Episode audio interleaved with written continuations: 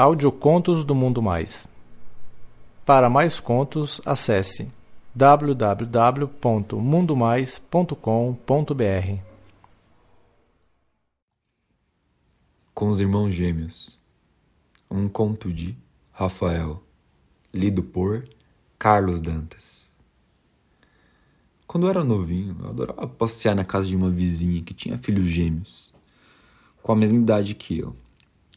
Meu, eles eram demais, meu. Me tratavam como irmãos.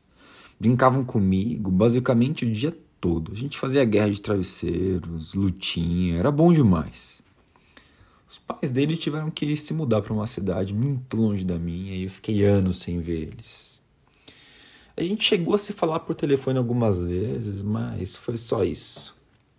Muitos anos depois, a gente se encontrou nas redes sociais, só que a gente não trocava muita ideia, não.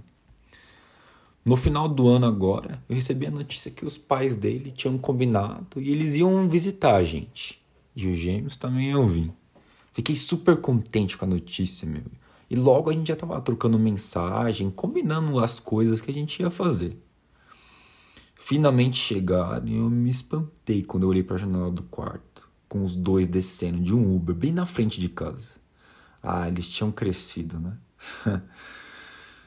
Do mesmo jeito que eu, eles tinham 25 anos, mais os corpos, cara. Mano, eles eram malhadinhos, musculosos assim na dose certa, sem exagero, meu, do jeito que eu curto. Eu desci para receber eles e foi aquela festa, abraços e tudo mais. O mais legal, meu, é que eles demonstraram uma alegria imensa em me ver. Relembrar toda a infância e o começo da adolescência juntos, quase que da mesma forma que antigamente. Nos dois primeiros dias, a gente colocou em ordem as nossas histórias de vários anos, contando uns aos outros as coisas que tinham vivido, né? É claro que eu não contei sobre os caras que eu já tinha pegado, né? Eles perguntavam mais sobre mina e tal, e eu acabei contando algumas coisas que eu vivi. Eles, pelo contrário, tinham diversas histórias e eram verdadeiros garanhões. No terceiro dia, as coisas melhoraram ainda mais, mano. Logo cedo a gente acordou, tomamos um café e combinamos de tomar banho de piscina. O Guilherme e o Pedro subiram para o quarto vago para se trocar e eu, é claro, subi atrás, né? Logo que eles entraram no quarto para se trocar, meu, eu pude ver direito os corpos deles. Cara, muito gostosos, muito. Puta que pariu demais, meu. Aí a gente foi pra piscina. Os dois eles estavam deitados de costas na beira da piscina, com as pernas arreganhadas, meu. o que facilitava muito a visão da bundinha deles. Eu me aproximei e o Pedro me falou: Ô, tira logo essa toalha, cara, vem pra cá pegar um bronzeado. Mano, eles eram lindos, cara. Meu pau começou a ficar meio bomba assim, mano, porque eu comecei a olhar muito pra bunda deles. Tentei me controlar assim e a toalha meio que abriu de leve, deixando as minhas pernas à mostra. Aí eu vi que o Gui tava me olhando. O Pedro, mais saidinho, aproveitou que tava mais próximo de mim e puxou a toalha de uma vez, meu. Eu fiquei vermelhaço, ele notou. Ô Rafa, você cresceu mesmo, hein, cara? Ah, que nada, meu. Porra, cresceu sim, você tá com um corpo legal pra caramba, meu. Aí eu corei de verdade. Aí eu rapidão deitei de bruços pra esconder a minha rola meia bomba, né? Só que só piorou. O Jorge olhou pra minha pica e falou: Cara, essa parte aí cresceu ainda mais que as outras, hein? E começou a rir pra caralho junto com o outro. Ah, para com isso, seus doidos. A gente ficou só rindo e entramos na água. Depois de se divertirem bastante às minhas custas, a curiosidade passou e a gente ficou o dia inteiro brincando na piscina. Dentro da água foi aquele agarra-agarra. Né? Teve uma hora em que me pegaram pela frente e por trás brincando de sanduíche, como nos velhos tempos. À noite, os meus pais saíram e me deixaram com eles. Eles não estavam afim de sair, não. Depois de tomar banho, cada um no seu banheiro, a gente resolveu ficar os três no sofá da sala assistindo TV. Eles estavam me sacaneando, me chamavam de mortadela e me colocaram entre eles no sofá.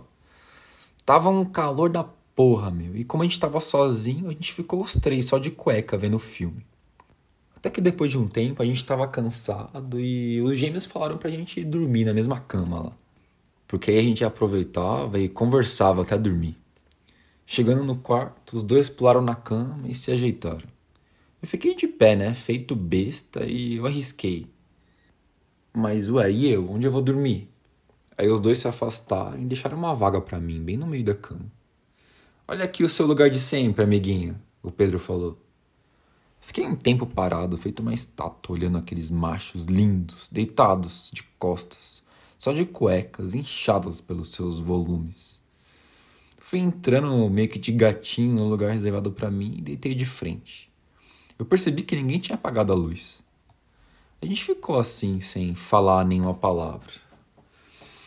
Momentos angustiantes para mim, que estava um pouco constrangido. Né? Não imaginava o que estava por acontecer. Nossa, Rafa, seu corpo é meio peludinho, cara. Ele falou isso e começou a me alisar. E foi descendo. E o outro acompanhou. Eles foram descendo até encontrar o primeiro obstáculo, o elástico da minha cueca. Eu tava petrificado, né? E tava quieto. Eu não tinha coragem de olhar para os lados. Eu senti os dedos dele atrevidos por baixo do elástico. Meu pau já estava duraço, né? Não dava para esconder meus 21 centímetros. Nas coxas eu já podia sentir a ereção simultânea deles por baixo da roupa. Os dedos foram avançando e o silêncio era total.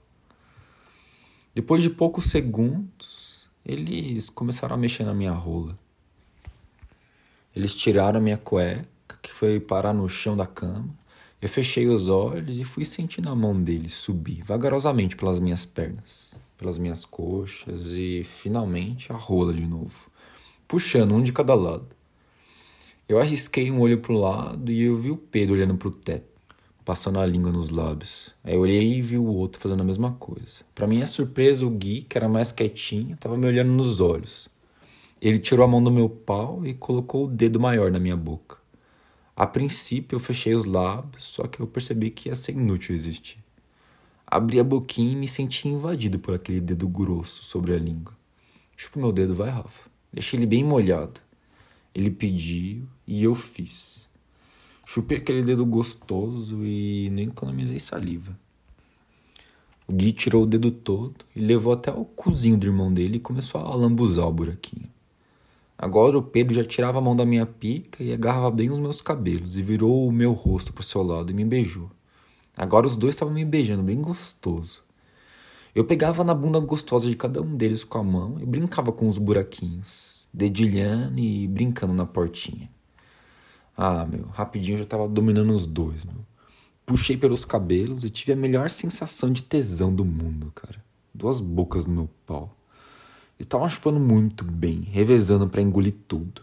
Um oferecendo pro outro, intercalando aos dois e chupando ao mesmo tempo também. Os dois ficaram de quatro, e agora quem revezava a chupada era eu. Ora chupava o cozinho de um e dedando o outro, que gemiam bem alto de prazer. E eu dava também uns tapas nos dois. Meu, eles eram branquinhos, eles ficavam bem vermelhos. Depois disso eu deitei e o Pedro montou na minha pica, cavalgando, bem gostoso, enquanto o Gui sentava na minha cara com aquele rabão gostoso. Depois de um tempo, os dois inverteram a posição e a gente ficou nesse troca-troca até que eu avisei que eu ia gozar. Os dois queriam tomar leitinho, então, de quatro, com muito tesão, eu lambuzei aqueles rostinhos lindos e tesudos com leite farto e quente. A gente repetiu algumas vezes aqueles dias que ficaram por lá, mas logo eles foram embora. E a gente só repetiu quando eu fui visitar eles na cidade deles.